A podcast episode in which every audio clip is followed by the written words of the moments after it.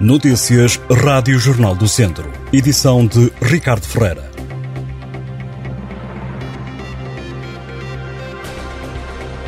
O Académico de Viseu foi ontem ao campo do Vila Franquense ganhar por 3-1 numa partida da segunda Liga de Futebol.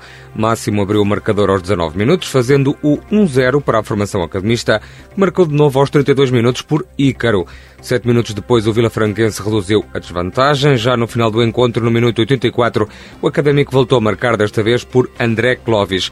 Com esta vitória, a equipa orientada por Jorge Costa subiu um lugar na tabela, é agora décimo classificado, tem 13 pontos.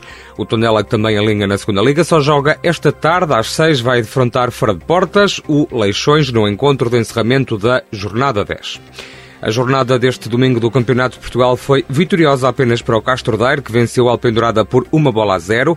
O Rezende empatou a três bolas com o Lusitânia de Lourosa e o Mortágua perdeu por 1-0 com o União da Serra. Na tabela classificativa da Série B, o Castro Daire está em sexto, grupo onde o Rezende é último classificado com o ponto conquistado no empate desta jornada. Já na Série C, o Mortágua ocupa a quarta posição. Na divisão de honra da Associação de Futebol de Viseu, há a destacar deste fim de semana as goleadas do Lamelas e do Mangualde. O Lamelas bateu por 5-0 o Ferreira Daves na Zona Norte. Quanto aos restantes jogos, o Sinfãs ganhou ao Moimenta da Beira por 1-0. O Carvalhais recebeu e venceu o Lamego por 1-0. O Satão perdeu em casa com o Nespreira por 3-2. E o Piens empatou a duas bolas com o Paivense. O Lamelas continua no comando do campeonato com 15 pontos seguido do Sinfãs e do do Lamego. Na zona sul da divisão de honra, o Mangual goleou o Roris por 6-0. Nota ainda para os jogos Voselenses 0, Oliveira de Frades 1, Nelas 2, Canas Senhorim 2, num derby do Conselho. Já o Molelos empatou a uma bola com o Santa Combadense. O Lusitano também empatou a 0 com o Penalva do Castelo. Na tabela, tudo na mesma. Continua na liderança o Penalva do Castelo com 12 pontos. Em segundo está o Nelas e em terceiro o Mangualde. Desde o início do ano já foram detidos pela GNR 13 incendiários no distrito de Viseu. A Força Policial deteve ao todo 72 pessoas pelo crime de incêndio florestal em todo o país. Viseu e Vila Real são os distritos onde foram feitas mais detenções. Os dados da Guarda Nacional Republicana indicam que este ano foram detidas mais 20 pessoas do que em 2021, quando foram feitas 52 detenções pelo crime de incêndio florestal.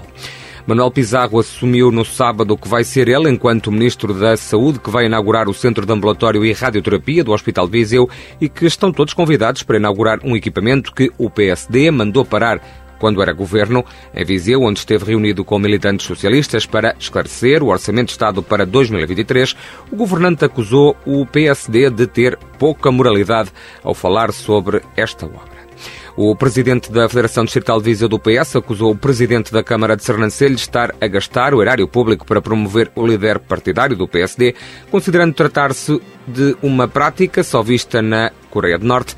Carlos Silva, que foi recentemente eleito presidente da Distrital Social Democrata, responde e diz que a única semelhança é a de ter sido eleito com 82% dos votos, em causa o convite para a abertura da Feira da Castanha no próximo fim de semana em Sernancelho e que vai contar com a presença de Luís Montenegro. O convite seguiu por correio via CTT com porte pago.